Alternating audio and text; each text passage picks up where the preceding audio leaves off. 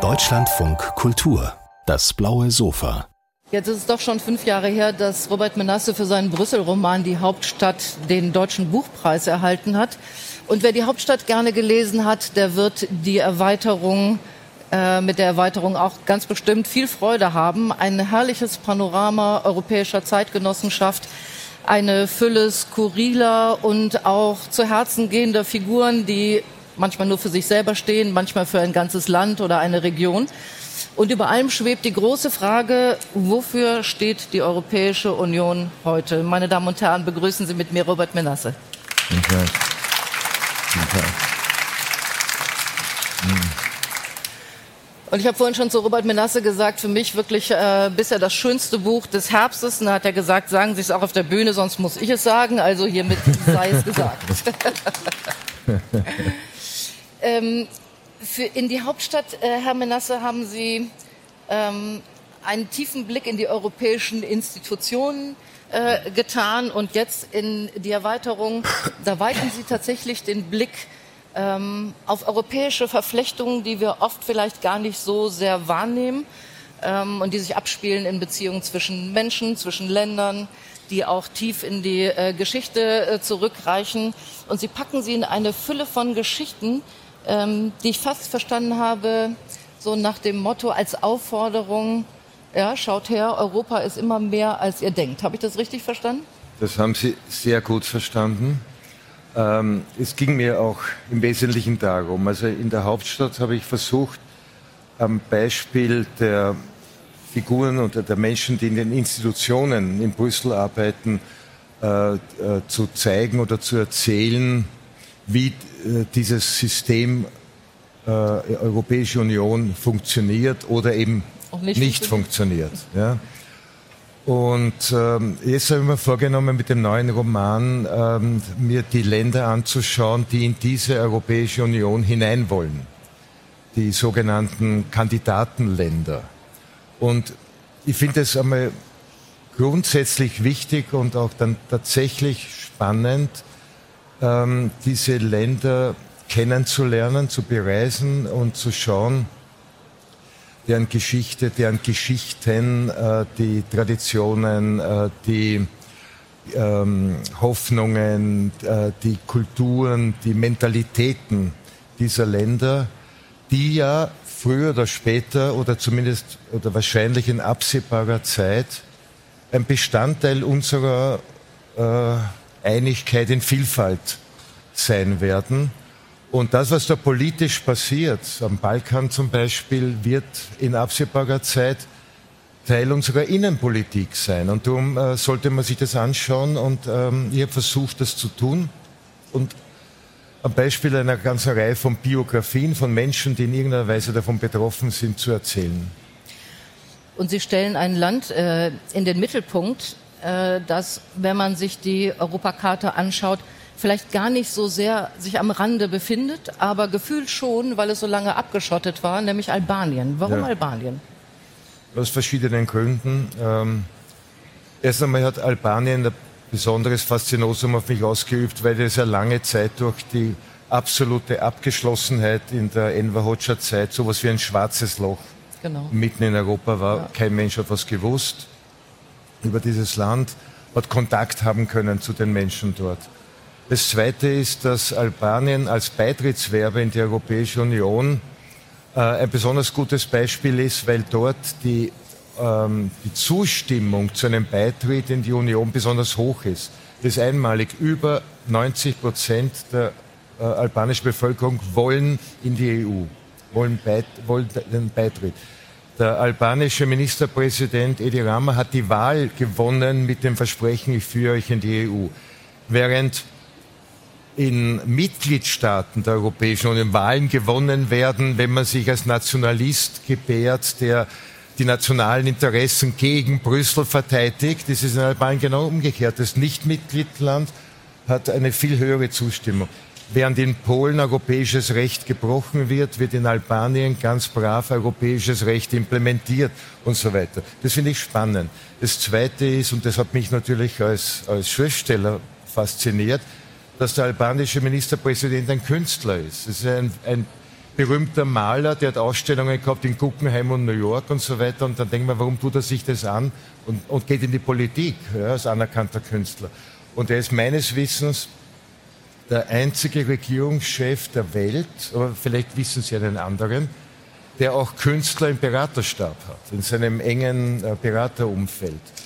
Und, und man kommt da auch irgendwie hinein, also man, man, man kriegt da Einblicke.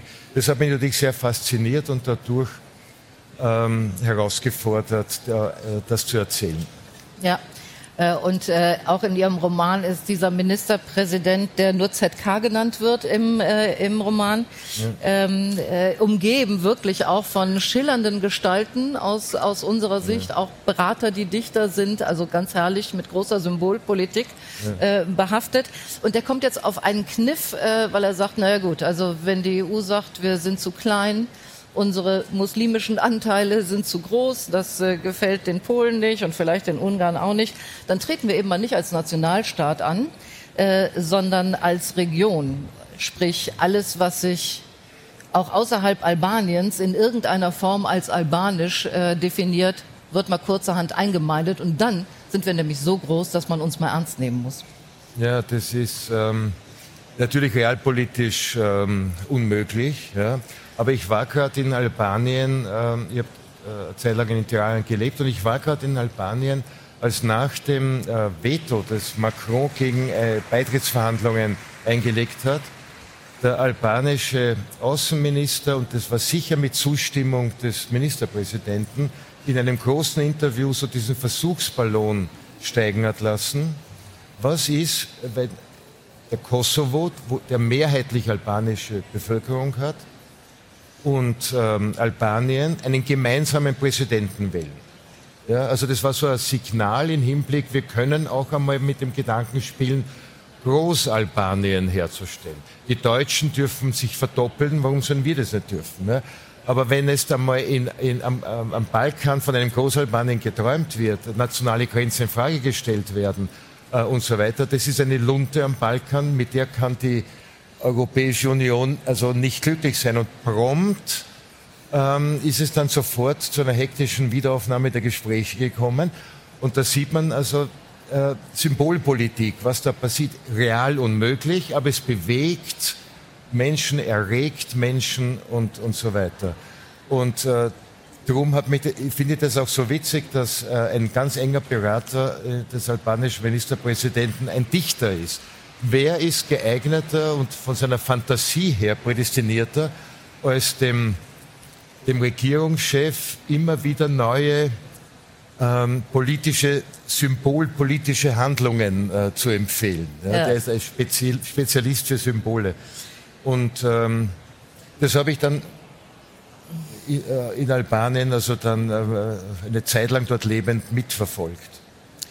Das merkt man auch, dass Sie sich oft und länger dort aufgehalten haben. Äh, merkt man schon anhand der, der Beschreibung. Aber nochmal zurück, weil Sie sagen, äh, realpolitisch äh, würde das nicht funktionieren. Umgekehrt funktioniert es ja witzigerweise. Wir reden vom äh, Europa der Region ja. im positiven Sinne, beziehen das aber auf die Länder, die schon in der EU sind. Ja, ja. Da sagen wir, nee, länderübergreifend ist doch ganz schön. Ja, aber auch das ist ja letztlich ein leeres Versprechen. Im Lissabon-Vertrag ist es festgeschrieben, perspektivisches Europa der Regionen. Ja.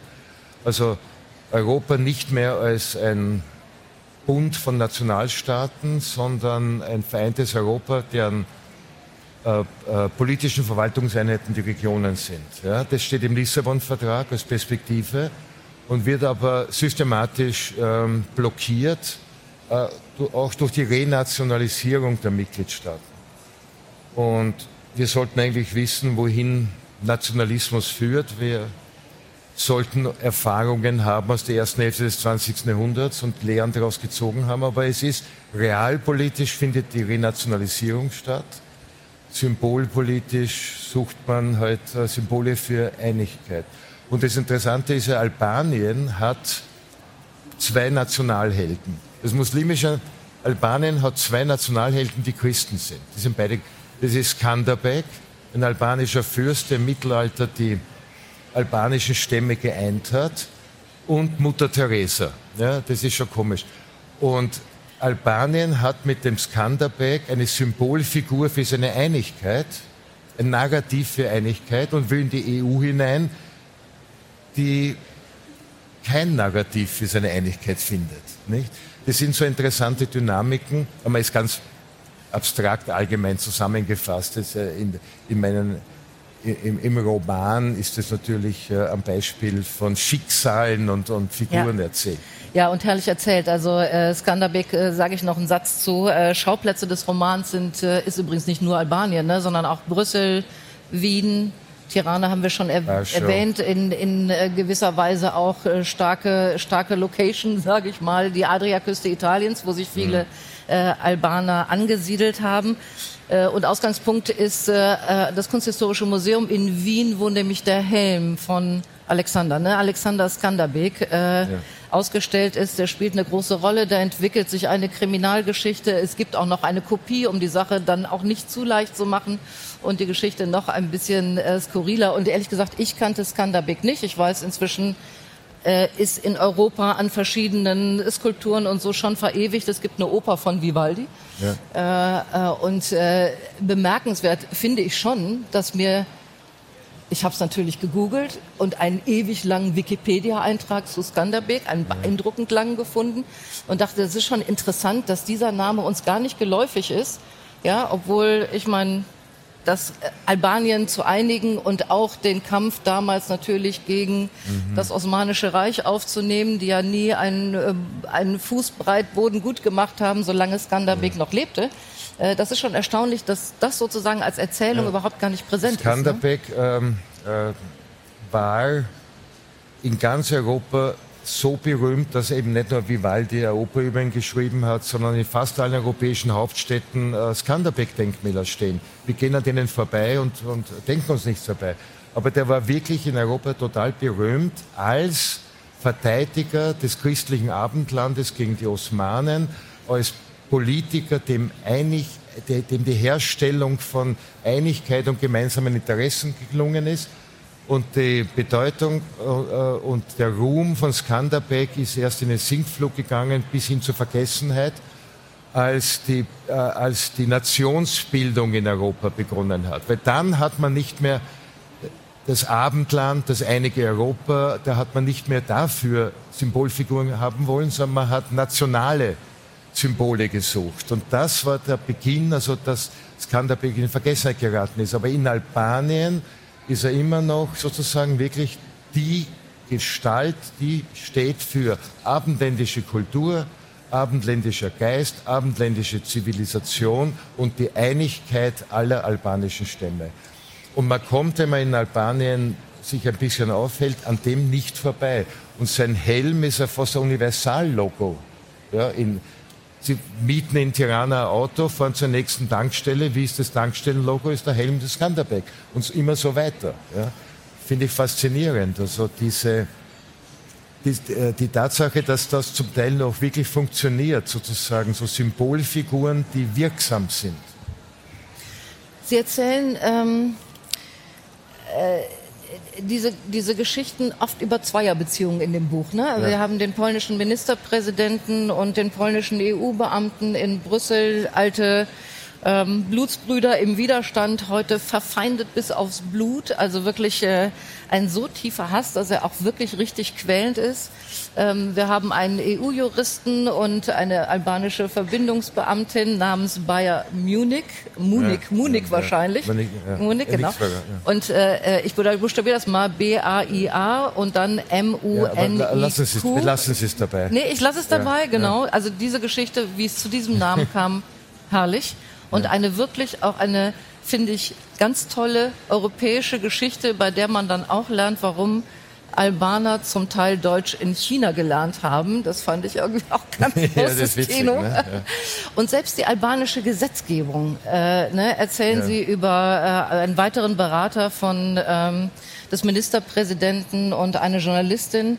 Äh, und das, äh, das ist wirklich toll. Und ich hatte so das Gefühl, ihnen geht es irgendwie auch darum, sozusagen über diese Geschichten einzelnen Personen bis in eine allgemeine Geschichte hin zu verfolgen, um auch vielleicht klarzumachen, große politische Entscheidungen legen sich eben immer auch nieder auf individuelle Lebenswege. Ja, das, so ist es ja. ja.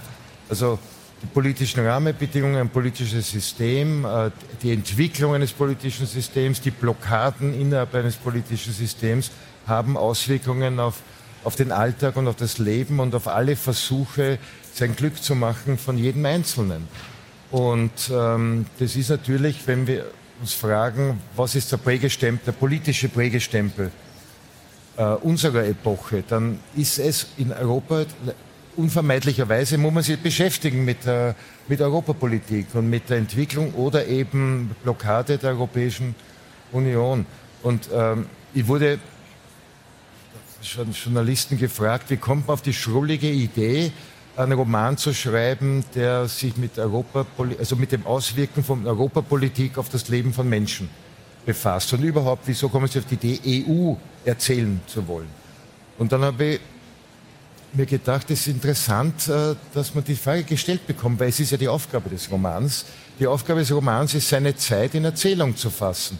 Und solange niemand gefragt wird, kein deutscher Romancier, warum er erzählen will, wie zwei Staaten, die verschiedene politische Systeme haben, versuchen sich zu vereinigen, was eine politische Entscheidung ist und Auswirkungen auf das Leben in beiden Deutschlands hat, solange finde ich es eigentlich ungehörig, dass ich gefragt werde, wie soll man einbilden, wieso äh, politische Entscheidungen in Europa Auswirkungen auf das Leben von Menschen haben. Das Buch endet mit einem großen Showdown auf einem Kreuzfahrtschiff namens Überraschung Skanderbeg. Ja. Äh, das wird natürlich überhaupt gar nicht verraten, aber ähm, ich habe ich habe, das ist jetzt mein Wunsch, ähm, Herr Menasse, dass Sie einfach wirklich äh, noch einen weiteren Teil schreiben Ihrer Europageschichte. Ich meine, Stoff gäbe es ja genug. Wir erleben gerade und hoffen, dass die Solidarität in Europa äh, hält, ja. Und wir erleben natürlich auch, wie bestimmte Staaten in eine in illiberale Demokratien äh, sich entwickeln, äh, die ja. auch ein bisschen beängstigend sind. Das ist wirklich beängstigend. Und ich, ja, ich, ich erzähle, was vorgeht. Und ich hoffe, dass der dritte Band meiner Trilogie nicht den Titel haben muss, der Zerfall. Das hoffe ich auch. Ich habe, äh, ähm, äh, Sie, Sie, haben mal gesagt, ich will Europa erzählen können. Ich finde, mit diesem Buch ist es Ihnen hervorragend gelungen. Mhm. Vielen Dank dafür und vielen Dank für den Besuch auf dem blauen Sofa. Ich danke Ihnen. Dankeschön.